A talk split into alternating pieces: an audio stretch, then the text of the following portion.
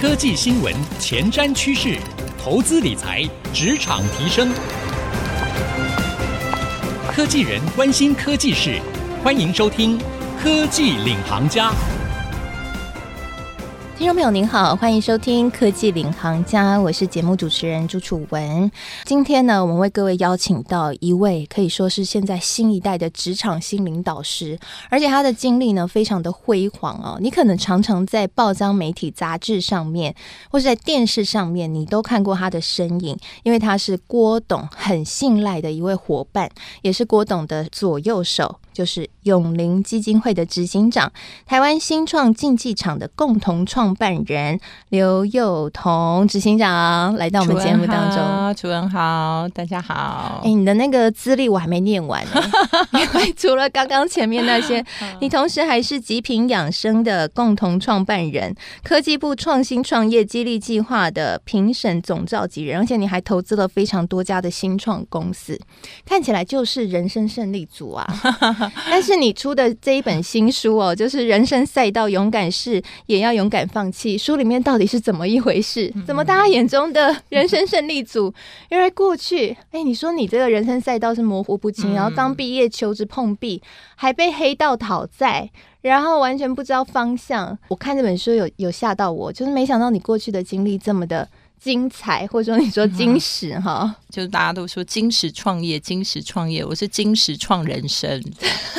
那大部分能够写这么多经历的人啊，可能大家都会觉得说他应该拥有蛮好的学历，甚至是家有屁印嘛。但坦白讲，这个人生是以前我从来没有想象过的。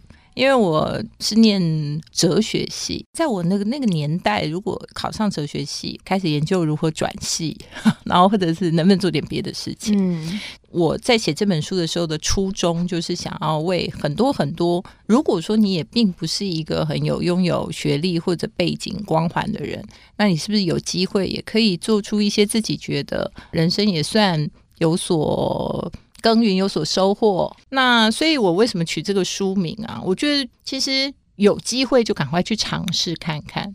大家会觉得说，那是不是适合我啊？尤其出了书以后，很多人就会问我说：“哎，我也不知道那个东西适不适合我，哎，我去尝试会不会怎么样？”然后我又想说如何如何，想很多，但我。就跟他说：“哎、欸，其实你有机会选择，那就表示你还比一般人好很多啊！真的很乐观的想法。对，所以我的意思是说，有就去做。嗯、现在的人就是有了不去做，想东想西，做了又不愿意走，还是想东想西。嗯、因为做了以后，他就会觉得说。”这个不太适合我，我可能好像也没办法发挥，然后长官也很讨厌，老板也很不慷慨，产业也没什么前途。好，但是你问他说为什么不走？他说那因为我也没想好我要去哪里，还是待在这里先看看。但每天很多抱怨，我觉得这就是我们现在最常常卡住的地方。所以我就会觉得说，这本书其实就两个观念，有的话你就赶快去做，不管它好与不好，对与不对，因为有最重要。但是你做了以后，其实。现在的行业都是大家都很欢迎这种好像各具专才，然后哎什么样都会的人。隔行以前叫如隔山呐、啊，现在隔行叫如隔沙啊。产业跟产业之间的间隔已经非常的不明显了。所以我书里就讲说，人生很奇怪，就是人家说你要先求得温饱，然后再去求一些好像理想的追求。但我一直不觉得它是一个线性的，就好像你一定要很温饱了，你才会去求。精神生活就是他动不动都是在你心中纠扯的，对。那迟早有一天，你就是两个人打架打打打，一定会打出个输赢来。然后你做出决定的时候，就是你要为钱而活，还是为理想而活？但是它绝对不是一个一辈子的标准答案，它常常都起起落落。嗯，所以大家也不要觉得说，好像我现在很犹豫，就表示是不是我就是一个没有理想的人？其实真的不会，就是为了五斗米折腰，我觉得一点都不可耻，因为真的没有钱，才会知道说没有钱的困难。因为我是常常经历很多没有钱的时候，所以我觉得你有经济上的匮乏需求是一定要的，甚至于这件事情可以促使你去完成很多，在你不知为何而战的时候还愿意坚持。是，对。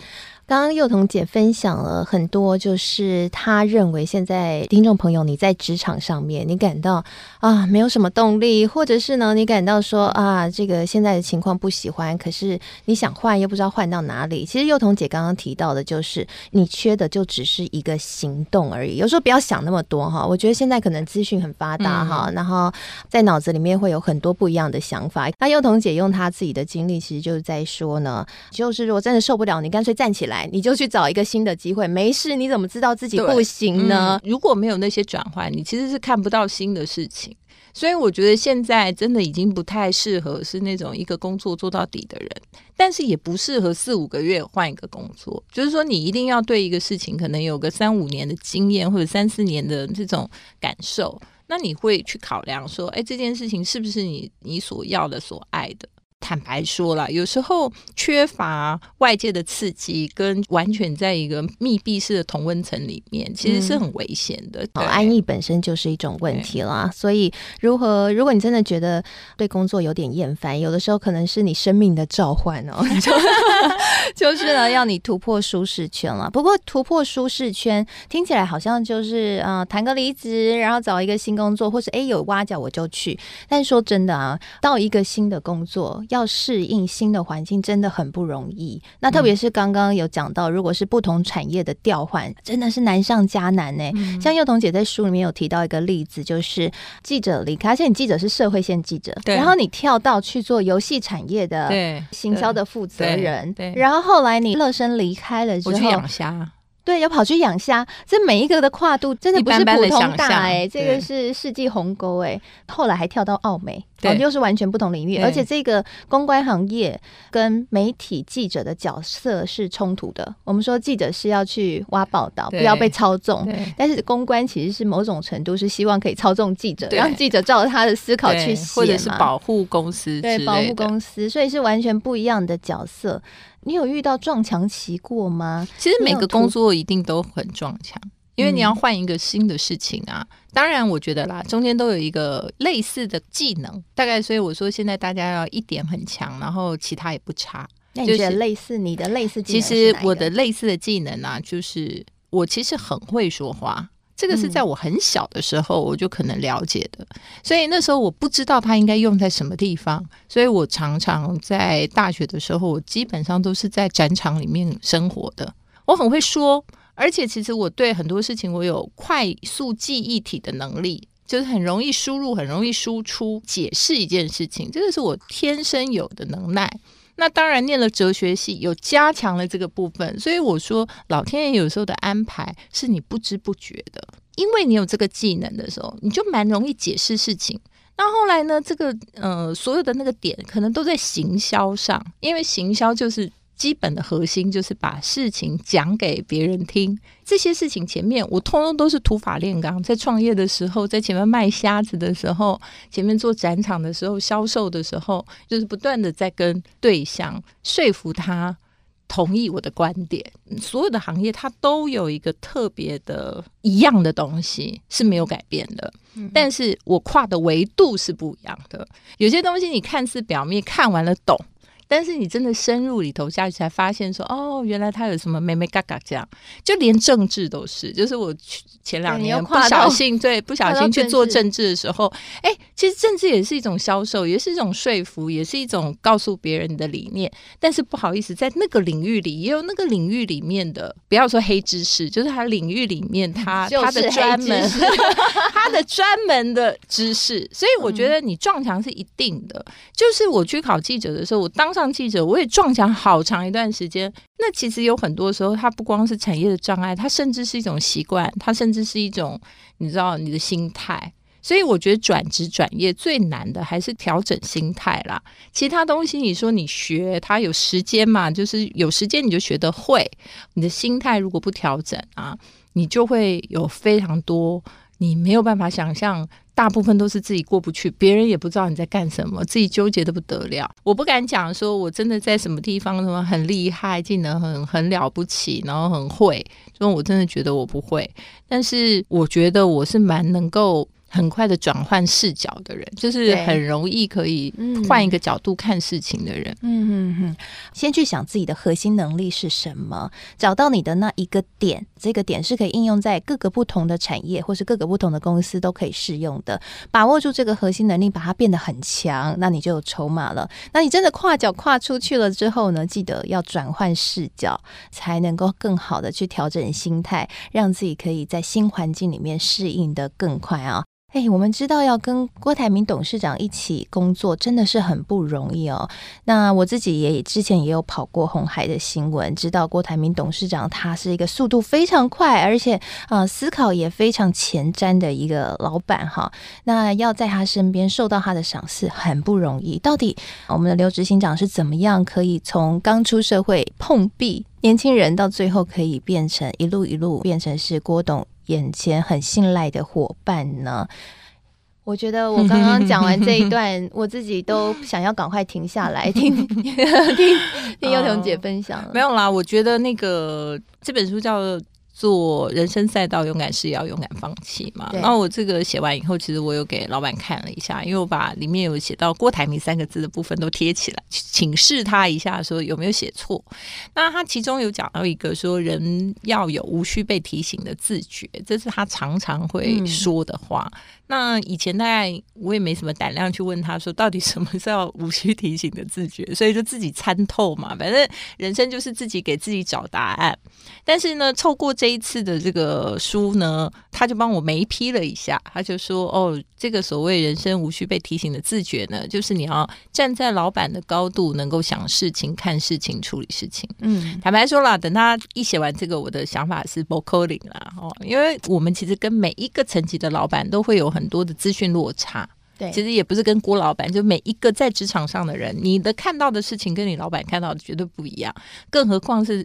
在更大老板，在更大的老板这样，所以我觉得难度就在于说，我们的资讯来源不够那么充足，也没有那么宽大的视野，还有就是说，我们要顾及的面向不同。我常常会觉得说，跟他做事就是有一种每次都会让我觉得，为什么他想到的事情我没想到呢？啊、嗯，就是会觉得说好胜心啊，就觉得说对耶，他好像又被他抓到了一个我没做的地方哦，好像。就是输了的意思，这样。但是后来我又想一想啊，就会回想说，那我跟我的伙伴们，或者跟我的更之前一点的同事们相处，又为什么会有我跟他们之间的落差呢？后来我就发现了一个书里没写的事，但是可以分享给大家，就大家的聚焦能力不一样。哎，这很有趣。对，因为啊，其实越大的老板，他能他想要管的琐事就越少。所以他会聚焦在他认为最重要的几个问题上面，跟最重要的几个项目上面，或者一个点上。但是呢，其实你越往下的时候，你顾及的面向琐事就越多。所以我们常常啊，就是一百分的时间里面，你在刚开始进入社会的时候，你会有九十分的时间都在处理拉拉杂杂一大堆的事。嗯，但你大概只能花五到十分钟去处理一个其实相对重要一点的事。越往上就越不一样，所以它其实也让不同的位置的人，他聚焦的能力会产生有点落差。所以，当我们你知道吗，看的面相比较多，顾的比较多的时候，就常常会忘了那个最重要的那一个点是什么。嗯，所以我都会后来做事情的时候，我就会常常在想一下，就是在自己很忙乱的时候，我就会在想一下，说这件事情到底最重要的是什么。比如说，我今天要有一个新闻稿，是要防守呢，还是要攻击，还是要还是要跟人家讲清楚一件什么事？还是说，我们今天要发言，我们是要讲一个什么样的点，而其他的其实没有那么重要？还是说我今天做这个，今天要去开这个会，我最重要是要拿到一个什么样的结果？还是我只是要虚应故事？就是说，其实真正就是要以终为始的来考虑事情，聚焦的考虑事情。那越大的老板呢？越日理万机的人，他这个能力就非常非常的强，所以我们会常常你知道遗漏的大部分就是他会看到的，这个其实是我的观察啦，我不晓得听众们或者是楚文有没有类似的感受。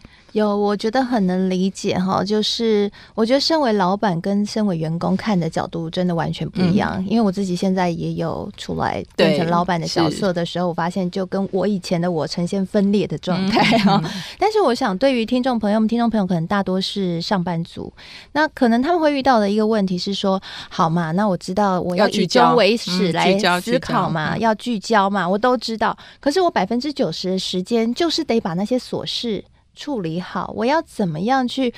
第一，让自己有时间思考；第二，我这个聚焦还不能聚错哦，因为有些人会聚错哦。那我要怎么样参透老板聚的那个焦是哪一个焦？嗯，然后我还可以把这个时间分得出来，嗯、然后让我可以有更多心力去投注在更重要的事情上。我觉得我可以给大家一个依循的方向。坦白讲啊，你如果没有处理过够多的琐事。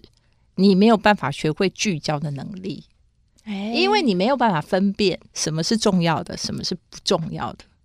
嗯、所以这件事情，它其实是你涉猎的越多，你就越有那个能耐。所以我常常会跟很多新的同事说：“你千万不要去嫌说哦，我今天倒水、开门、开车门什么这些事情不重要。”其实就连整理一个桌子都很重要。我在这个书里头，其实虽然讲了很多的人生经历，讲了很多学习，但是其实我也有觉得人生有几件很重要的事。第一个就是怎么跟老板相处，第二个就怎么带出你好的手下跟伙伴。所以里面我有跟大家讲一个 pebble，就第一个教，这就是有一个术语，就第一个就是你要教会进来的同事哪五件事情。所以这件这五件事情也是我拿来勉励我自己的。所以，只要这个基本功做得好，你会慢慢的锻炼出你聚焦的能力。所以，第一个就是你要教会他怎么去分辨顺序，就是重要性。那这个事情就是你要教会你的人。然后，第二个事情就是说，你要让他能够听得懂你在说什么。那听得懂这件事情，不是说你问他懂了没，他就会说懂了。我告诉你，你如果没有一个方法理解他懂不懂的话，那你就等着收到跟你完全不一样预期的结果。嗯，然后第三个就是要教会他怎么开会，就是开会之前要干嘛，开会之中要干嘛，开会之后要做些什么事情。接下来你就要教会他怎么跟你报告，就是什么时间点该跟你报告。嗯，那我觉得只要这几个步骤你通通都有。会教人家怎么做的时候，那就表示你自己也很会做，那你就会很会跟你的老板相处。对，嗯、我发现这五个配包哈，其实都连接到一件事情，就是你的脑袋逻辑得好。你不能一件事情来的时候变成一团混乱，但是也可以从这五个去训练你的逻辑啦。他刚刚第五个我们还没有漏掉，没有讲，就是管理。管理什么？就是公私分明。觉得刚出社会的时候比较会玻璃心显露在外，所以你会让人家觉得你有点公私不分。对，慢慢的你稍微。懂得怎么样去把自己不要说伪装啦，就是强大了自己的一些状态的时候，你就可能比较能够把公领域跟私领域的事情分开。所以我这边就是帮他列了一个口诀，叫“判懂汇报管”。判就是判断的意思，懂就是懂得到底人家在交办什么，或者你懂得怎么交办人家。对，会就是会议，报就是说怎么样报告，然后管就是说管理自己的公领域跟私领域的区别。嗯，那。这个事情是你要学习的，但是在这里面运用的技巧就是刚刚楚文讲的一分钟说话术。对，嗯、所以一分钟说话术其实就是我看书里面，呃，幼童姐有特别提到说，你要把你掌握的资讯块状化，嗯，然后去做拼凑。可不可以教我们听众朋友一下？刚刚我们讲说，越高的主管他聚焦的能力越好，但是聚焦能力要怎么培养？除了我刚刚说广泛的学习跟基础的这个判懂汇报馆，你要会，你就会慢慢从这里去吸收，说什么东西是重要的，什么东西不重要，哪些东西要怎么处理。但是更重要的事情是什么？你如果会一分钟的说话，意思就是说你浓缩你所有的事情都在一分钟内的话，好，比如说你，我可以跟听众朋友分享一下，哎，你这个礼拜做些什么？你可不可以稍微在你脑袋回想一下，嗯，尝试着用一分钟。不要流水账哦，告诉人家你这个礼拜做事的重点。例如说，可能楚文觉得，哎，我这礼拜最大的重点就是我完成了我这个精准提问力的改版。好，我把所有相关的事情说，嗯、哦，那我的精准提问力是如何如何的，那它跟前面那个版本有什么不一样？那我这个礼拜其实最重要这样。那当然，我还有做了一些其他那个每天都要做的事情，然后，但是我其实也跟我的家人做了很好的相处，那家人给我这本精准提问力有了很多的支持。你可能在一分钟内跟人家讲了你这个礼拜。最重要的一个成就，谢谢帮我广告。哎，对，然后第二个可能你跟你的家里的感情，嗯、然后显露出了你的一种个人特质啊，嗯、就是既又能干，然后又有温柔特质，这样。其实这个就是一个叫做你一分钟简略怎么讲你自己的一个礼拜的事情。嗯当然不要说是拿机密资讯出来交换了哈，就是说你稍微能够常常简略的把你做的事情、兴趣、自己的特色，然后这个今天在做什么，甚至你去吃一顿饭，那个那顿饭里面有什么最有趣的菜，还是什么东西，你都能够有一个一分钟的准备，你会开始训练自己能够挑到事情里面最重要的一个点。机会永远是给那些准备好的人，但是你要如何准备机会？我觉得其实比起漏漏等学简报，漏漏等学什么，你应该学的就是聚焦的一分钟说话术。我想这个一分钟说话术应该也非常适合我们科技业的工程师朋友哈。哎，这个不只可以应用在职场上面，让你可以交朋友啊，哎，有话题，而且呢，这个长官也可以在汇报的时候哈，可以更加的向长官沟通，可以更清楚，还可以拿来追女朋友哈，还有回家跟、哦这个、超重要，还可以回家跟老婆有话聊，有没有很重要？所以回去可以试试看，大家练习看看，怎么样把你今天做的事情浓缩成一分钟的一个重点，像一个小新闻一样，然后让旁边的人可以更了解你。大家可以回去试试看哦。好，我们今天非常谢谢永林基金会的执行长刘宥彤执行长来跟我们分享他精彩的职场人生，以及给我们的一些职场的提点。谢谢刘执行长，谢谢楚文，谢谢。我们现在除了会在节目播出之后会放到 IC 之音的官网之外，同步也会上到 Podcast and Spotify，所以邀请您可以上 Podcast and Spotify 搜寻“科技领航家”订阅和给我们评分呢。也欢迎你可以到我的粉丝团搜寻“财经主播主持人朱楚文”，然后我再会在上面呢会来写一篇采访笔记，融合了今天刘执行长 Amanda 的观点以及我的新的感想，写成一篇文章啊。欢迎你来与我互动交流。谢谢您收听今天的科技领航家，我是楚文，我们下回再见喽，拜拜。would find himself with no shore but a pain and don't you know?